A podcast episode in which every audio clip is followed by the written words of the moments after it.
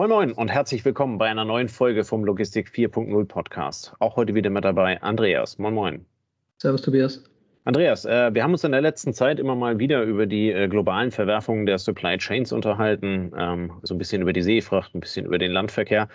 Ähm, und in der heutigen Folge wollen wir mal ein bisschen über die Luftfracht sprechen. Ähm, da wir beide eher aus der Intralogistik, äh, äh, kommen, haben wir uns dazu jemanden eingeladen, der davon deutlich mehr versteht als wir beide zusammen vermutlich.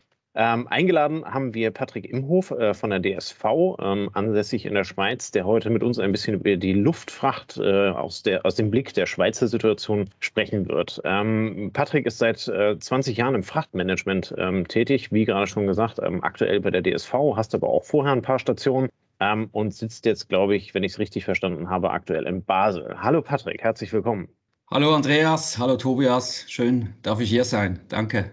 Ja, wir freuen uns, dass das geklappt hat. Ähm, direkt die Einstiegsfrage. Äh, ähm, was beeinflusst die Luftfrachtraten äh, eigentlich stärker? Sind das die Entwicklungen in der äh, Luftfracht oder die Engpässe aktuell in der Seefracht? Ja, ja, die Frage könnte eigentlich äh, im Moment nicht aktueller sein. Wir erleben da schon sehr, sehr komische Zeiten, wie das aktuell ja von in der Welt halt überall geschieht und die Entwicklungen und oder die Situation in der Welt beeinflussen da natürlich auch die Luftfracht. Es ist schon so, dass die Pandemie ähm, die globalen Lieferketten, Warenlieferungen und das in allen Transportarten, vor allem im Überseebereich, mit allen Verkehrsträgern extrem und grundsätzlich stark durchgerüttelt hat. Hinzu kommt, dass wir aktuell eine Situation erleben, in der wir von einer äh, hohen Verknappung von Seefahrtskapazität sprechen.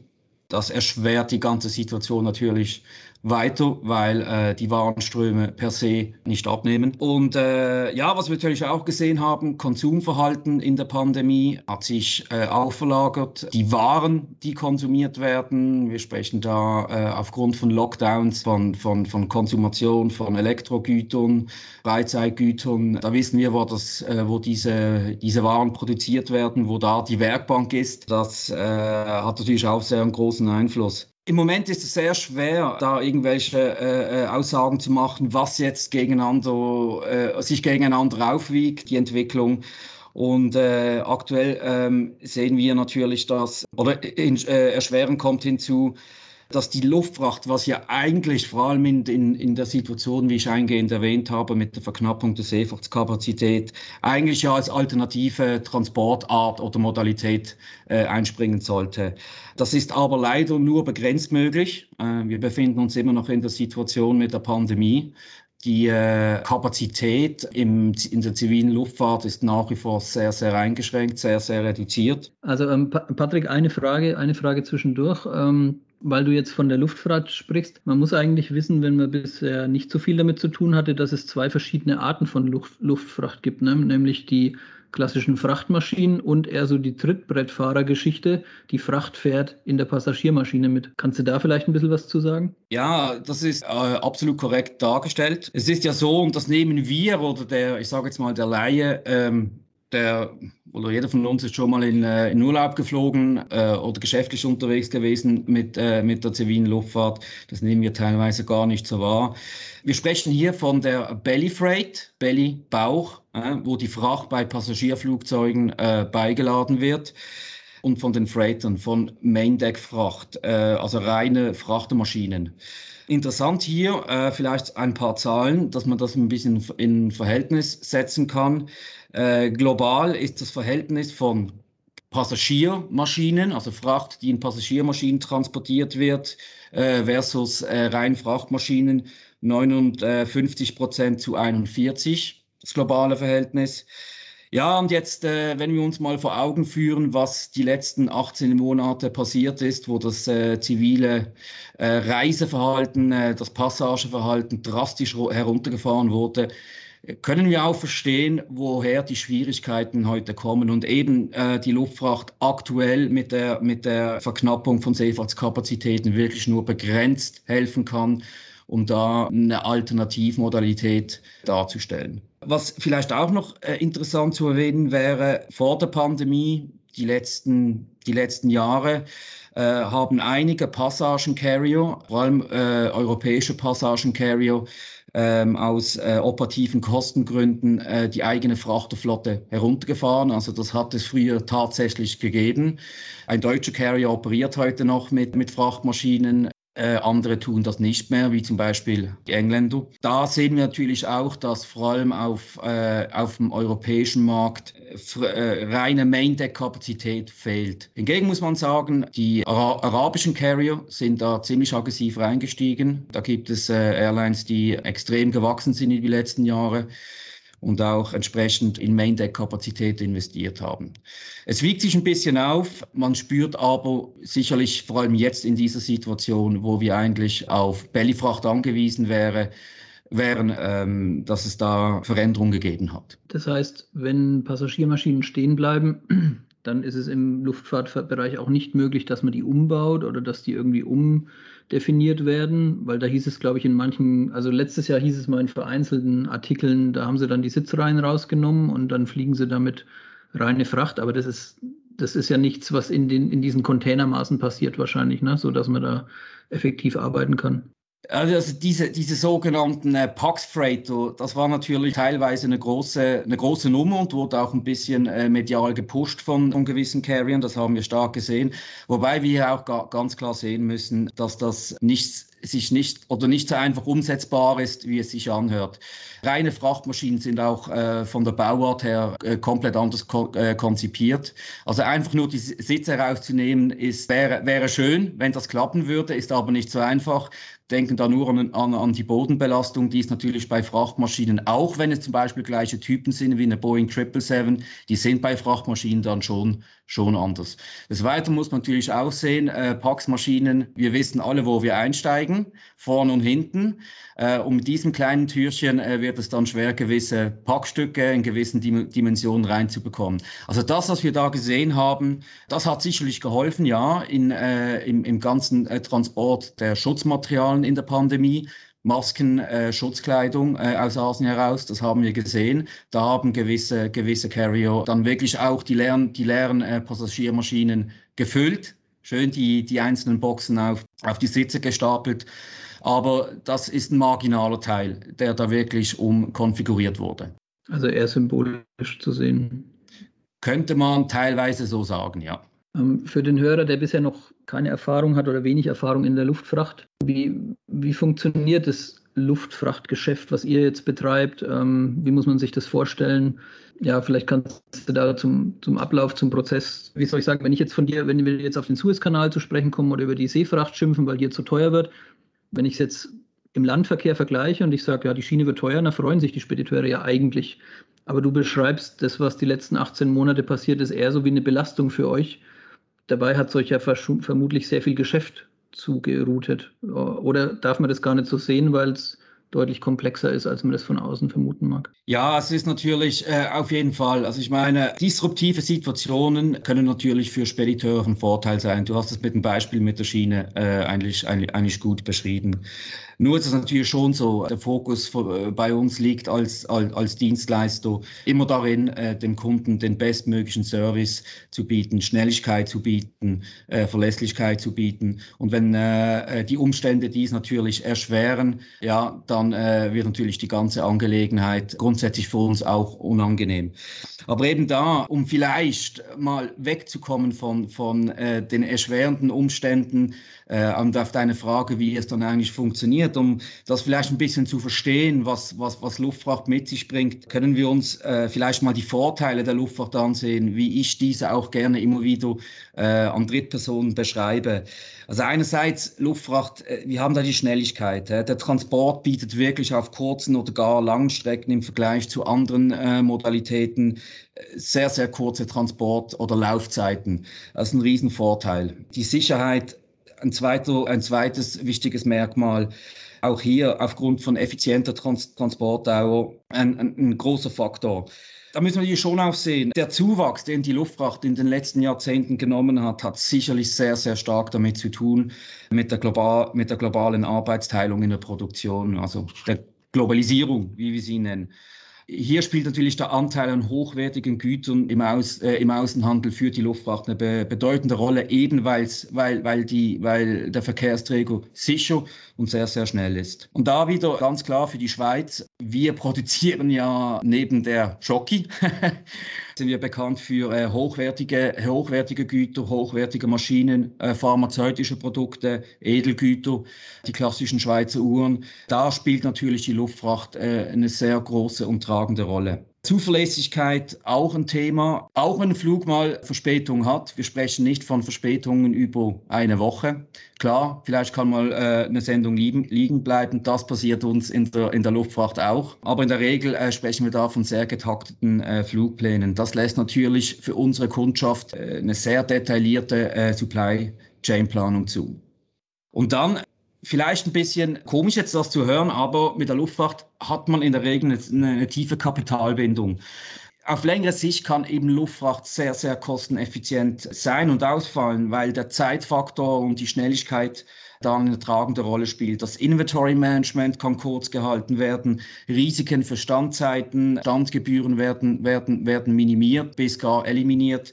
Auch wenn die Luftfracht auf den ersten Blick natürlich teurer ist, als die Seefahrtsmodalität, so kann im längerfristigen Blick da sicher äh, kosteneffizient geplant werden. Ja, ähm, ich, hätte, ich hätte noch die Frage, also das heißt aber auch, es ist ein sehr diffiziles System und eure Kundschaft ist dann auch schon, wie soll man sagen, sehr empfindlich. Ne? Also wer, wer viele Container transportiert und von der gleichen ja. Sorte von Ware stetig 100 Container im Flow hat, wenn der eine Container da mal zwei Wochen Verspätung hat, macht das normalerweise im sagen wir, im günstigen Bereich nicht so viel aus, es sei denn, es ist irgendwie Werbeware oder sowas. Ja. Aber bei euch ist jede Sendung, bei jeder Sendung regt sich einer auf, wenn es nicht rechtzeitig tippen. Also so einfach dargestellt. Es ist halt sensibel, was da transportiert wird. Ja, ist eigentlich sehr gut, sehr gut beschrieben. Bei uns, ich versuche da immer mit, mit Humor zu sagen, wenn dann Luftfracht angewendet wird bei meiner Kundschaft oder bei unserer Kundschaft, dann ist es in der Regel ein Unfall oder wirklich sehr, sehr dringend. Weil es ist in der Tat so, auch da äh, vielleicht mit einer humoristischen Note, meine größte Konkurrenz sind nicht meine Marktbegleiter. Meine größte Konkurrenz sitzt bei mir im Haus und das ist die Seefracht. Das sind die anderen, die anderen Übersee oder die andere Überseemodalität. Von dem her ist, wie du das beschrieben hast, sicherlich der Fall. Aber eben wie gesagt, äh, unsere Kundschaft oder Kundschaft generell für, für, für Luftfracht oder die das Produkt Luftfracht äh, in Anspruch nehmen, sind äh, sehr auf oder sind sehr auf Zeit angewiesen. Die Güter sind sehr zeitintensiv. Verderbliche Güter sprechen wir hier nur eben aus der Schweiz, Pharmazie. Das sind dann schon Themen, wo performt werden muss. Und das kann eben mit, mit den Punkten, die ich da gerade erläutert habe, ziemlich gut abgedeckt werden. Aber dann kann man sich auch vorstellen, dass wenn sich Länder entscheiden, den Personenflugverkehr einzustellen, wie es ja letztes Jahr dann teilweise der Fall war, dass es euch ja die, den kompletten Fahrplan auch unter den Füßen ein Stück wegzieht, oder? Oder ja, zumindest zu den 60 Prozent, wie du vorhin beschrieben hast. Ja, ähm, ja. ja das ist korrekt. Das äh, ist natürlich ein Risiko, ein Risiko und ich ähm, staune immer wieder. Und jetzt nicht nur auf die Luftfracht bezogen, grundsätzlich auf die Lieferketten, wie anfällig dass das System eigentlich ist, die Überseespedition oder die Übersee oder der, der Welthandel. Wir haben es alle gesehen. Ein Vulkan, ich versuche jetzt nicht den Namen äh, wieder zu retizieren, das kommt nicht gut. Ein Vulkan in Island, ein Containerschiff steht im Suezkanal. Die Pandemie sind wirklich, wirklich Ereignisse, globale Ereignisse oder dann auch lokale Ereignisse, die dann eine extreme Wirkung ähm, auf die globalen Handelsketten haben. Und diese Dynamik, das, das, das, das fasziniert mich persönlich sehr, wie schnell es da gehen kann. Es ist ja schon nicht so, um, um da spezifisch auf deine Frage einzugehen, dass komplette Flüge eingestellt werden, weil ich meine, die Luftfracht oder, oder der zivile Luftverkehr generell eben mit diesen genannten Vorteilen stützt natürlich komplexe Lieferketten und spielt eine entscheidende Rolle und trägt einfach äh, die, äh, die Kontinuität im Welthandel mit. Auch wenn wir eine Pandemiesituation haben, das haben wir vor 18, 18 Monaten sehr gut erlebt, wir hatten Flüge. Wir hatten einfach sehr reduzierte Flüge. Und ähm, da haben wir jetzt nicht drüber gesprochen im Vorfeld, aber jetzt, wenn du diese Ereignisse so nennst, wenn jetzt sich China entscheidet, wir bauen hier die Seidenstraße äh, wieder auf, ist das was, was euch dann eher strategisch, dass, dass ihr darüber nachdenkt, oh, was hat das für uns für Auswirkungen? Oder ist der Luftfrachtbereich, so wie du ihn jetzt beschrieben hast, in einem so starken Wachstum, weil er einfach immer mehr eine tragende Rolle einnimmt, dass euch das fast nicht tangiert, wenn da jemand entscheidet, ich fahre jetzt halt mit der Bahn von Shenzhen ähm, nach Rotterdam oder? Ja, ist schon klar. Also wir sind ja kein, ich arbeite ja nicht oder ich darf ja nicht Teil von einem reinen Luftfrachtunternehmen sein. Die DSV äh, richtet sich natürlich da generell an äh, Entwicklungen oder Marktveränderungen oder Marktverhalten äh, seitens unserer Kundschaft aus. Patrick, du hast jetzt erklärt, wie, wie hoch die Anforderungen an euch in der Luftfahrt sind. Jetzt kommt natürlich unser unser so zweites Hauptthema neben Logistik hier im Podcast, das Thema Digitalisierung. Wie, das haben wir jetzt, also wir verfolgen es natürlich im Landbereich sehr stark mit, im Seefahrtbereich bekommen wir es mit. In der Luftfahrt würde ich jetzt mal vermuten, dass es so durch, sag ich mal, prozessual so durchdefiniert ist, dass Digitalisierung eigentlich eher eine untergeordnete oder eine schon, schon vollzogene Rolle spielt. Wie siehst du das? Was, was waren so die wichtigsten Entwicklungen der letzten Jahre in dem Bereich und wo wo geht die Reise hin? Ist, ist eine sehr interessante Frage, weil grundsätzlich die Wahrnehmung, deine Wahrnehmung, wie, wie, du sie gerade beschrieben hast, eigentlich stimmen sollte. Ich würde da eher ein bisschen das Gegenteil äh, behaupten. Es ist, ich möchte hier mal ein bisschen einen Vergleich ziehen zu zum Passagenbereich, zur, zur, zivilen Luftfracht, wenn wir, wenn wir ein Flugzeug besteigen. Das ist ja heute so gut wie zu 100 Prozent paperless möglich. Wir haben elektronische Flugtickets, unsere Pässe werden elektronisch eingelesen und wir können heute eigentlich ohne ein Fetzen Papier in der Hand zu haben ein, ein Flugzeug besteigen. Das ist teilweise in der Luftfracht möglich, da hat es Entwicklung gegeben, da können wir vielleicht dann später noch, oder kann ich ein bisschen mehr erläutern dazu. Aber es gibt da schon noch äh, Defizite, die ich äh, persönlich als schwierig erachte. Vor allem im Bereich äh, oder im vorgelagerten Bereich, wenn wir vom vorgelagerten Bereich sprechen, nicht vom Flug selber, also von der Verbindung von A nach B, der Teil, wo die Fracht im Flugzeug in der Luft ist, sondern der vorgelagerte Bereich ab Übernahme vom, vom Kunden, vom Shippo, Transport zum Flughafen, der Umschlag am Flughafen, also das Handling.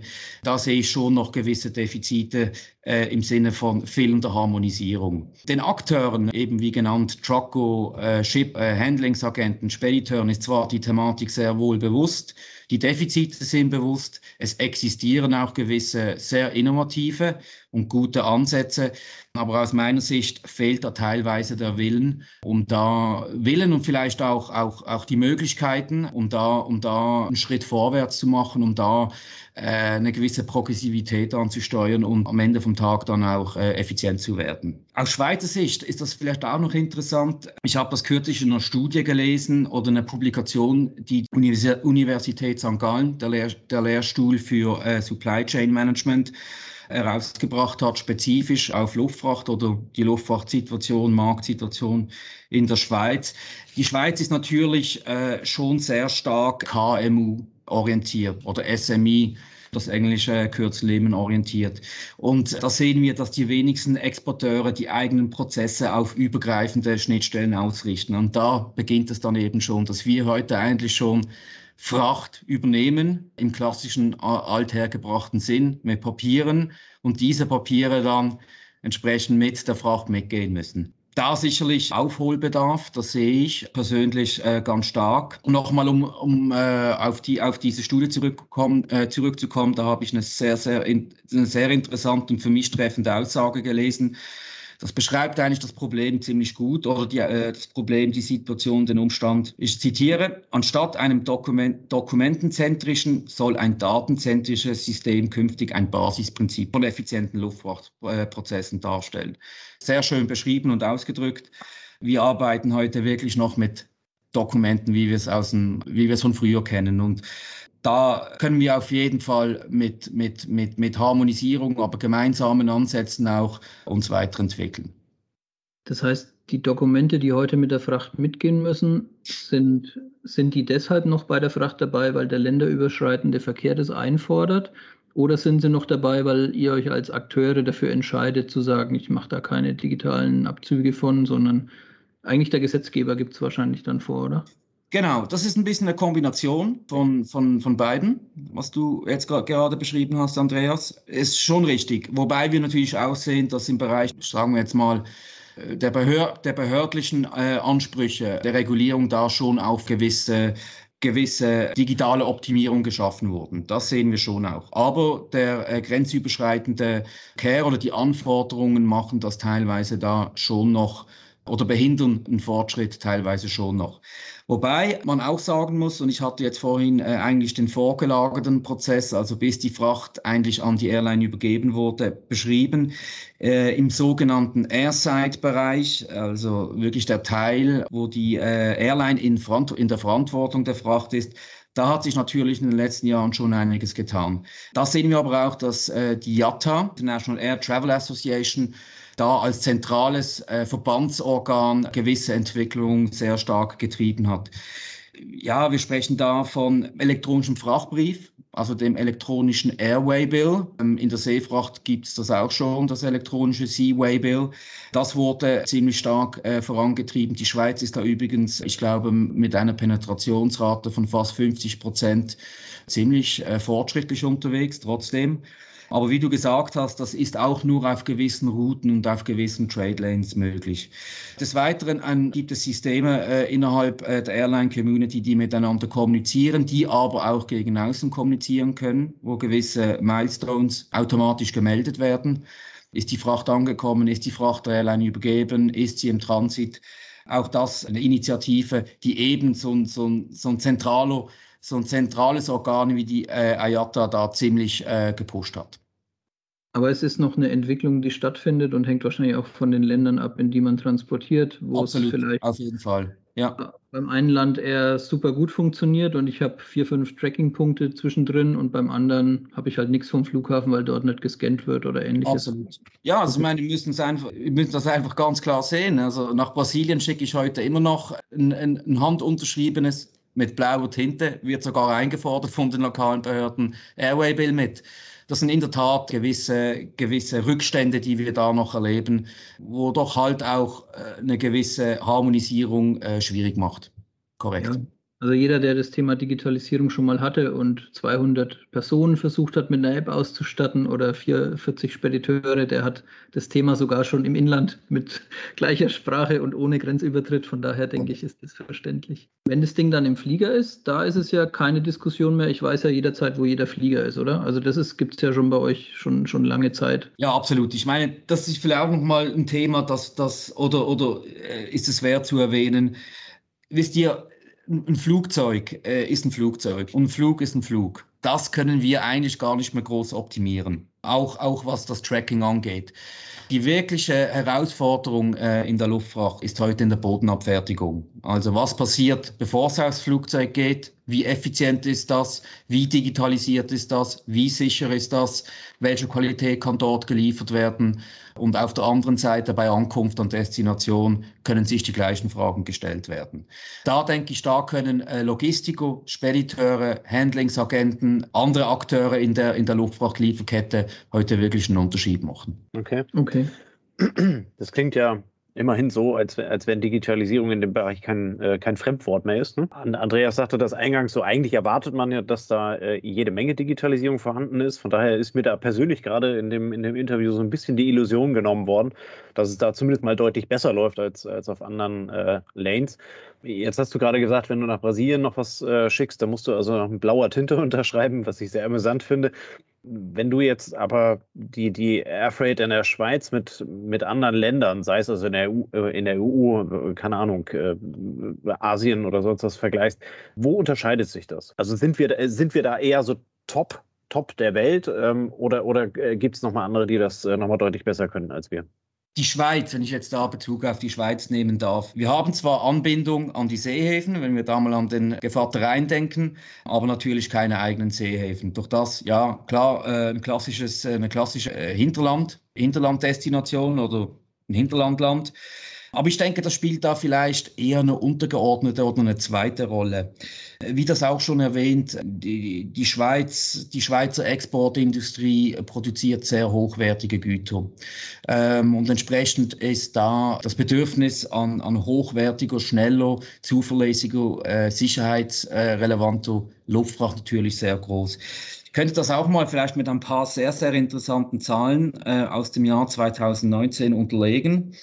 50 Prozent aller Exporte aus der Schweiz mit einem äh, Gesamtwert von 157 Milliarden Schweizer Franken wurden der Verkehrsmodalität Luftfracht transportiert. Mit rund 82 Prozent steht der Wert der mit der Luftfracht exportierten Ware im Verhältnis des gesamten schweizerischen Exports. Also das sind interessante Zahlen, wo wir klar sehen können, was da für Güter transportiert werden aus dem, aus dem Schweizer Markt heraus und warum die Luftfracht in der Schweiz auch eine sehr, sehr zentrale Rolle spielt und weiterhin hoffentlich auch spielen wird. Patrick, ähm, wenn du an der Stelle den, den Vergleich zwischen der, der Schweiz mit anderen EU-Ländern oder halt eben auch äh, Destinationen außerhalb der EU ähm, führen müsstest, wie, wie findest du schneiden, äh, also schneidet die Schweiz, schneidet die EU dann am internationalen Vergleich da ab? Also zwischen der Schweiz und der EU gibt es eigentlich keine Unterschiede. Von der Qualität her, von den äh, regulatorischen Anforderungen sind wir da ähm, eigentlich auf oder sind wir Schweizer äh, auf dem Schweizer Markt äh, auf gleichem Level mit der EU.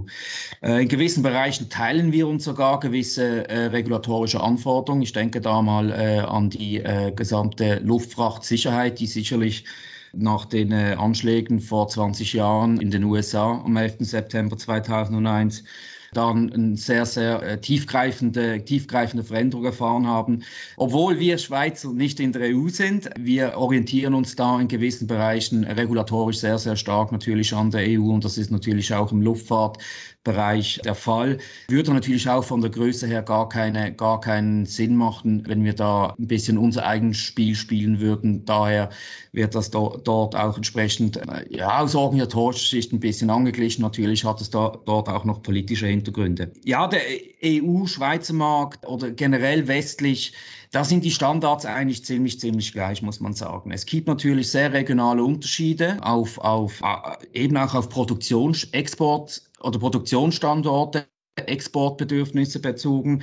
Äh, nehmen wir das Beispiel Basel, meine Heimatstadt. Hier sind zwei der größten äh, Pharmafirmen ansässig. Der Basler Flughafen natürlich sehr, sehr stark und mit einer hohen Qualität äh, an Export von pharmazeutischen oder an den Umschlag von pharmazeutischen, äh, pharmazeutischen Fracht ausgerichtet. Das, das sehen wir äh, in verschiedenen größeren Hubs in Europa und das ist eigentlich auch global äh, ziemlich, ziemlich ähnlich. Aber man kann schon sagen, die Standards sind eigentlich überall sehr, sehr gleich, was gut ist, aber wo wir auch heute noch Probleme haben. Ich habe mal eine Frage jetzt spontan. Ähm, was war denn so die interessanteste, verrückteste, ungewöhnlichste Fracht mit vielleicht auch einer ex, äh, mal, exotischen Destination, die ihr bisher so bewegen durftet oder wo vielleicht keiner Bescheid weiß, dass es diesen Warenstrom gibt, aber für euch ist er vielleicht auch mittlerweile total normal? Ja, da vielleicht äh, kann ich aus einer äh, persönlichen Erfahrung, die mich sehr beeindruckt hat, oder kann ich die persönliche Erfahrung weitergeben. Ich durfte vor ein paar Jahren mal eine komplette Frachtmaschine äh, aus Deutschland heraus abfertigen mit äh, pharmazeutischer Ware. Blutplasma war das, war, war die Fracht, äh, um, um, um genau zu sein. Äh, das musste alles im gekühlten Bereich, im 2 bis 8 Grad Bereich gehalten werden, durchgehend. Äh, also ab Verladestelle bis dann äh, ausgeliefert beim Endkunden. Das ging nach Brasilien, in die Hauptstadt Brasilia. Wir haben wieder sichergestellt, dass wir die Temperatur halten konnten. Wir hatten da die Fracht in sogenannte Kühlcontainer verladen. Und da entsprechend, glaube 30, 40 Stück solche Kühlcontainer auftreiben. Die sind teilweise auch sehr begehrt, weil sie immer wieder im Einsatz sind. Und das war eine riesen Herausforderung. Aber es war toll zu sehen, weil ich war da wirklich am Flughafen selber, habe mitgeholfen, die Container zu verbauen, äh, konnte sehen, wie die, die, Dinger dann ins Flugzeug äh, gingen, geladen wurden. Äh, leider habe ich die Maschine nicht abheben sehen, musste dann wieder zurück in die Schweiz, nächsten Tag wieder, wieder zurück im Büro sein. Aber das war schon, schon, schon eine tolle Geschichte, weil es eben sehr äh, spezialisierte Fracht war. Und in diesem Umfang, in diesem Ausmaß, das mal zu sehen, das war wirklich äh, eine richtig tolle Air Freight Geschichte. Cool. So, Tobias, jetzt weißt du, wo dein gespendetes Blutplasma hingeht. ich musste gerade auch dran denken, ja. Aber ja, äh, spannend, was, was man da alles äh, exportiert. Aber naja. Ähm, Vielleicht so zum Abschluss. Du hast jetzt äh, sehr viel dargestellt, ähm, äh, wie so das, äh, also einerseits wie Luftfracht überhaupt funktioniert, welche Kunden auf Luftfracht angewiesen sind und äh, welche ihr da bedient, äh, speziell in der Schweiz. So ein kleiner Blick in die Zukunft, 15, 15 Jahre oder sowas.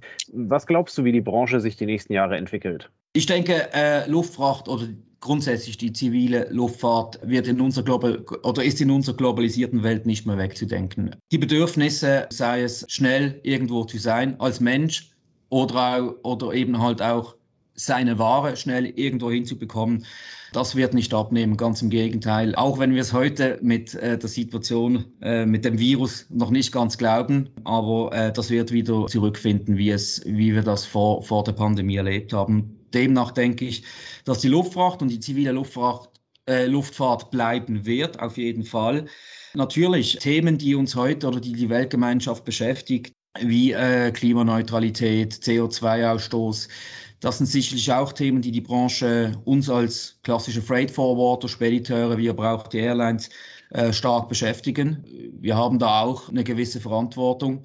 Das ist klar. Wir wissen aber auch um, um die Probleme, die da herrschen. Wir wissen, dass das ist auch den Airlines klar, dass sie selber CO2-Giganten darstellen. Aber wir, hören, wir sehen da schon gewisse Entwicklungen, die spannend sein können. Ich hatte da kürzlich von einem schwedischen Hersteller erfahren, der Elektroflugzeuge baut, die ziemlich, ziemlich bald auf den Markt bringen möchte. Eine große Airline äh, in den USA hat sogar schon für äh, den Domestic-Markt gewisse Typen oder eine Anzahl von den Typen bestellt. Also es gibt da schon interessante Entwicklungen. Die Technologie äh, verändert sich und diese Veränderungen werden definitiv auch im, im, zivilen Luftfahrtbereich und somit auch in der Luftfracht ankommen und äh, hoffentlich auch Anklang finden. Hältst du es für realistisch, dass irgendwann kein Pilot mehr in der Frachtmaschine sitzt? Also wir haben ja im militärischen Bereich globale Drohnen, die unterwegs sind und auch funktionieren. Oder ist das für euch noch überhaupt kein Thema, ist ganz weit weg? Ähm, im, Im Landfrachtbereich gibt es immer mal wieder Firmen, die, die das Thema forcieren, weil sie sagen Fahrermangel. Und da wird es irgendwelche Lösungen geben, die vielleicht auch in Intralogistikgeländen anfangen. Jetzt ist Luftfracht global und in einem globalen legalen Umfeld unterwegs. Wie schätzt ihr das Thema ein oder ist es für euch als Praktiker nice to know, aber hat keine ja? Aus praktischer Sicht sehe ich das schon noch, schon noch schwierig. Vielleicht kann ich es mir einfach auch nicht vorstellen. Ist auch möglich. Vielleicht äh, werde ich noch überrascht und äh, werde das noch erleben. Nee, ich sehe das aus praktischer Sicht schon noch, so, schon noch ferne Zukunftsmusik, ganz klar. Wobei, äh, du hast es angesprochen mit den Drohnen, das ist sicherlich ein Bereich, den wir in der City-Logistik oder der in der City-Logistik sehr interessant sein kann, auch mit, den mit dem Anspruch und dem Wachstum äh, an E-Commerce ist im entfernten Sinne ja dann Luftfracht. Aber ob wir dann äh, zukünftig Flugzeuge wie eine 747 oder eine 777 oder in Form von einer 747 und, 7 und eine 777 unbemannt äh, fliegen, fliegen werden sehen, das kann ich mir persönlich noch nicht so vorstellen. Aber ich lasse mich gerne überraschen, wenn ich es dann noch erleben kann. Ja, gute Antwort. Ist ja, ist ja meistens in jedem Bereich so, dass der Praktiker, der einfach dafür sorgen muss, dass es funktioniert, mit diesen Visionen, die auf Jahre ausgerichtet sind, auch genau. nicht so sehr beschäftigt, weil er sich ums Tagesgeschäft kümmert. Ja, ja sehr cool. Ähm, ähm, jeder Gast bei uns darf am Ende noch eine Frage beantworten. Was, was kannst du unseren Hörern mitgeben? Welches Buch, welcher Film, welcher Podcast, welches Medium hat dich inspiriert, hilft dir bei deinem Doing, ähm, hat dir Impulse gegeben, die dich weitergebracht haben? Hast du da was für die Hörerschaft? Ja, ähm, also ich habe mich grundsätzlich sehr gefreut, habt ihr mich angefragt und eingeladen für den Podcast, weil ich das Medium selber sehr spannend finde und das auch für mich privat stark nutze in verschiedenen Themen. Ich habe da einen Podcast, den ich mir öfters, öfters äh, anhöre und mich auch jedes Mal auf eine neue Folge freue. Der Podcast ist von Simon Sinek. Simon Sinek, ein britisch-amerikanischer ja, Motivationsredner, überhaupt eigentlich, äh, eigentlich ein Autor der sehr äh, interessante Bücher über Führung, äh, aber auch über äh, Organisationskultur geschrieben hat.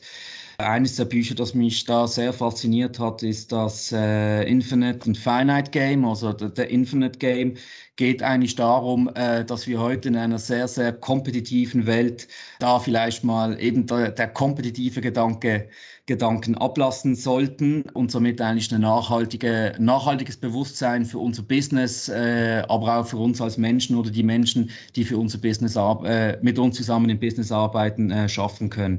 Es ist ein sehr interessanter Podcast, eben wie gesagt, über ähm, Unternehmenskultur, äh, Führung. Kann ich nur empfehlen, auf jeden Fall. Hört euch das mal an bei Gelegenheit. Ist, ist Führung denn so ein Thema, was dich privat beschäftigt? Ähm, oder warum, warum gerade der, der, äh, Simon Sinek? Ja, natürlich bin ich in meiner Rolle äh, mit, äh, mit dem Thema Führung, Organisationskultur äh, konfrontiert. Ja, es hat mich schon immer persönlich ein bisschen, äh, nicht ein bisschen, sondern sehr stark interessiert. Vor allem aktuell ähm, denke ich, dass wir uns schon wieder mal Gedanken machen können, wie wir unsere Organisationen äh, gestalten wollen. Das sind, das sind schon tolle Ansätze, Ansätze verfügbar, wenn man sich damit auseinandersetzt. Gerade bei uns ähm, in unserer Branche, wo wir teilweise doch noch sehr stark nach hierarchischen Modellen arbeiten, nach in hierarchischen Organisationsstrukturen, teilweise auch nicht einfach, uns, unsere Branche für, für äh, junge Menschen attraktiv zu machen. Äh, ich denke, die Bedürfnisse haben sich da in der Gesellschaft gewandelt. Da werden heute äh, andere Anforderungen oder äh, Anforderungen gestellt. Wir müssen diese Anforderungen nicht eins zu eins treffen, aber wir können die Inputs aufnehmen und demzufolge uns Gedanken darüber machen, wie wir unser Business zukünftig gestalten wollen. Und da spielt Führung eine zentrale Rolle für mich, ja. Sehr cool, ja. Danke. Also es ist ja auch bewundernswert in der Luftfracht, die läuft 24-7, 365 Tage im Jahr. Ein Luftfrachtdisponent ist nochmal teilweise mehr gefordert als jetzt der klassische Seefracht- oder Landfrachtspediteur, Disponent. Kann ich, kann ich mir schon vorstellen, dass das, ja, dass das es ist, ist, Auch wenn ihr von der Digitalisierung gesprochen habt und was ich an, an, an der Branche oder an der Thematik grundsätzlich schätze, es ist und bleibt ein People's Business. Das ist sehr spannend, weil der Kontakt mit, mit, mit, mit Leuten, äh, mit einem Gegenüber ist, ist, ist immer sehr intensiv, sei es mit Kundschaft, sei es mit äh, Partnern, anderen Stakeholdern, äh, mit deiner Organisation, mit deinen Arbeitskollegen, Partner, äh, Partnern äh, sonst. Das ist sehr, sehr spannend und es ist und bleibt ein People's Business und da tun wir gut, auf, auf unsere Leute entsprechend aufzupassen. Cool. Vielen lieben Dank ähm, für die tolle Beschreibung einerseits von der ganzen äh, Luftfracht äh, vorher und natürlich auch dann äh, von deiner persönlichen Empfehlung für den Podcast. Ich persönlich kann sie nur teilen. Ich kenne äh, das eine oder andere Buch von dem äh, Simon Sinek, ähm, finde ihn auch sehr, ja, sehr inspirierend. Äh, letzten Endes, da mich das Thema Führung auch sehr umtreibt. Ich glaube halt eben, dass wir die letzten 18 Monate so einen Vorgeschmack darauf bekommen haben, was uns vermutlich die nächsten Jahre in der Führung halt eben ähm, ja, beeinflussen wird, ähm, sowohl von der, von der Seite der Mitarbeiter her, als halt eben auch von der Seite der Anforderungen der Kunden her. Ähm, insofern äh, kann ich das jedem wirklich nur ans, ans Herz legen, ähm, sich das mal, sich das mal anzutun. Und als größter Fan von Podcasts, äh, Podcasts sind natürlich das Tollste, was es gibt, kann man sich überall anhören ähm, und äh, kann dann halt eben ja entsprechend äh, die eigenen Learnings mitnehmen. In diesem Sinne, ähm, vielen lieben Dank für deine äh, Zeit. Äh, wir sind ganz schön weit gekommen in dem Podcast. Der ist ganz schön lang geworden am Ende.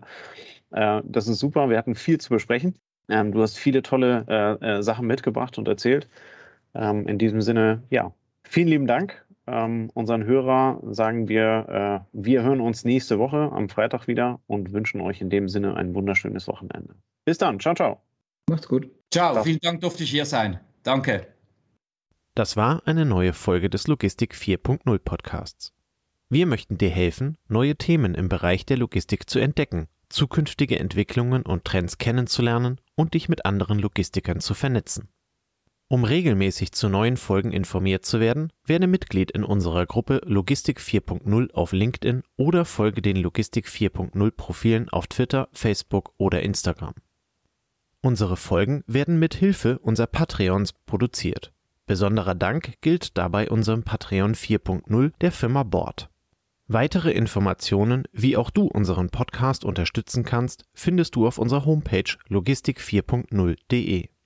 Hast du einen interessanten Themenvorschlag oder möchtest du dich als Interviewgast bewerben? Kontaktiere uns per Mail an logistik 4.0 at gmail.com. Bei persönlichen Kontaktanfragen an uns schreib uns gerne dein Anliegen dazu, damit wir wissen, wie wir diese Anfrage einordnen können und dich unter dem täglichen Spam schnell herausfischen können. Vielen Dank und weiterhin viel Spaß mit unserem Logistik 4.0 Podcast.